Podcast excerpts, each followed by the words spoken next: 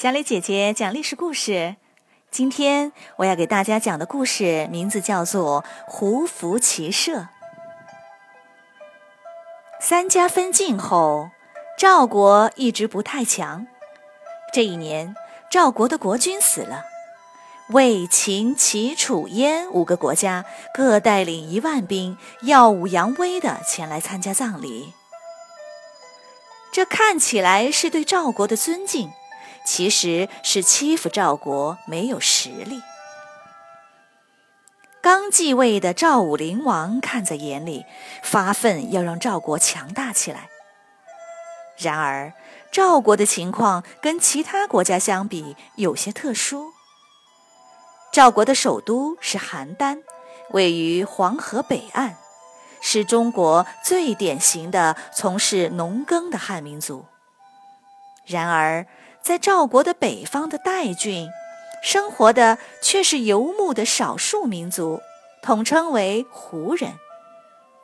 赵国的汉人和胡人各占一半，生活习性很不相同，相互间难免有各种矛盾。赵国想要强大，就必须要让他们团结起来。此外，还有一个特别大的麻烦，就是当年被岳阳灭掉的中山国，后来复国了。中山国是个不小的国家，横在邯郸和代郡之间，使得这两个地方的人连见个面都非常困难，还谈什么团结一心呢？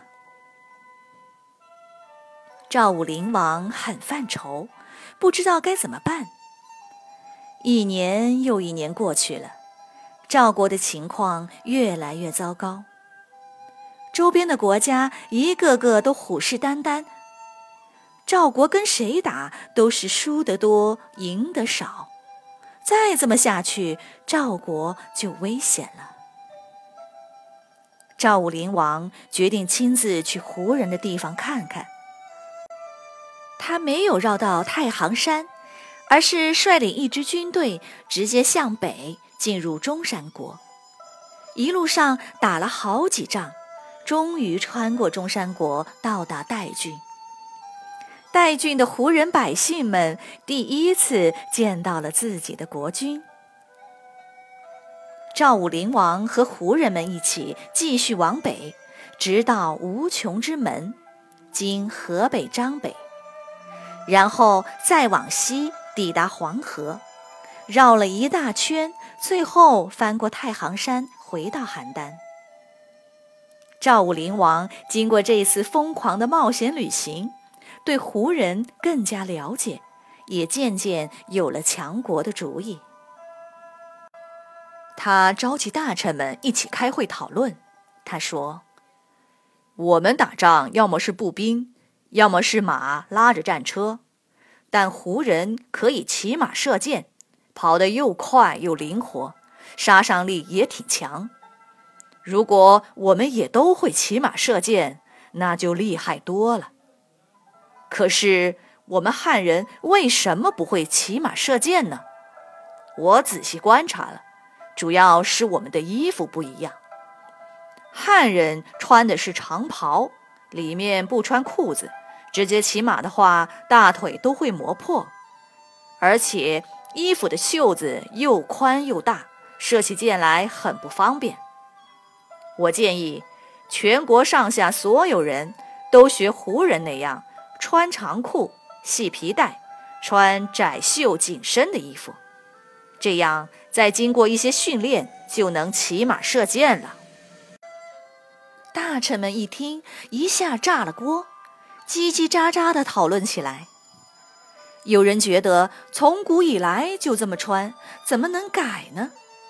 也有人觉得胡人是野蛮人，不能学他们。赵武灵王耐心地说：“现在和过去不一样，时代变了，我们也要跟着变。胡人和汉人都是赵国人，不分贵贱。”谁有长处，我们就向谁学习。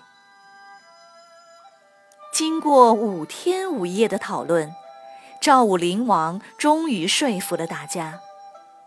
第二天，赵武灵王和文武百官率先穿上了胡服，开始向全国推广，同时重用胡人训练士兵，很快就组建了一支强大的骑兵军队。